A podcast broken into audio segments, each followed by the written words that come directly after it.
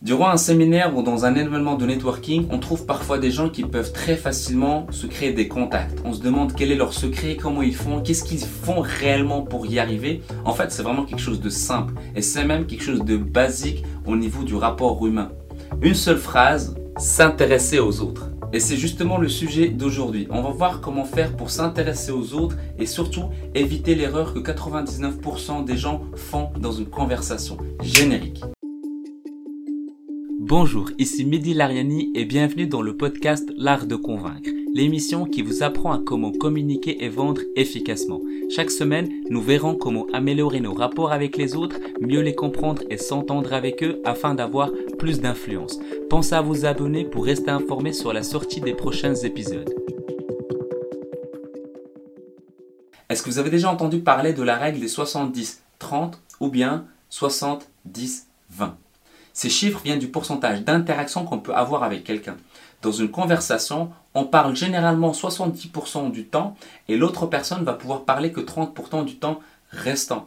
Les 70, 20, c'est vraiment qu'on va aller encore plus en profondeur dans l'analyse de cette statistique. C'est-à-dire 60% pour l'un, 20% pour l'autre et 10% de silence. La majorité des conversations, c'est 60% pour nous, 20% pour la personne qui se trouve en face et ce n'est pas une bonne chose. Pourquoi? Parce que si on vient de rencontrer quelqu'un et on veut parler que de soi, c'est pas vraiment très intéressant. Le but principal d'une rencontre est de s'intéresser à l'autre. Et pour s'intéresser à l'autre, il faut faire en sorte d'inverser cette statistique de base. Ça doit être 20% pour nous, 60% pour la personne qui est en face et 10% de silence qui va permettre à la personne de pouvoir donner plus de détails et de précisions qui vont nous être utiles pour approfondir la conversation. Partez du principe que l'humain aime quand on s'intéresse à lui, et donc si vous rencontrez quelqu'un dans un événement de networking et vous commencez à raconter votre vie, croyez-moi, il risque de plus vous écouter. Pendant la conversation, posez principalement des questions ouvertes qui donneront l'occasion à votre interlocuteur de s'exprimer. Et n'ayez pas peur de laisser parfois des blancs. Je sais que ça peut vous sembler bizarre, voire gênant, et comme la nature a horreur du vide, votre interlocuteur essaiera de meubler le silence en donnant plus d'informations sur lui, ce qui va vraiment vous être utile pour la suite de la conversation. Donc à moins que vous aimiez parler que de vous et pas du tout vous intéresser aux autres, alors faites en sorte de ramener la conversation vers vous, de monopoliser la parole dès que l'occasion se présente. Par contre, si vous avez vraiment envie de rencontrer des nouvelles personnes, d'augmenter votre réseau professionnel ou tout simplement vous créer plus de contacts, alors votre arme secrète sera utiliser beaucoup moins de pronoms personnels je et beaucoup plus de tu ou bien vous.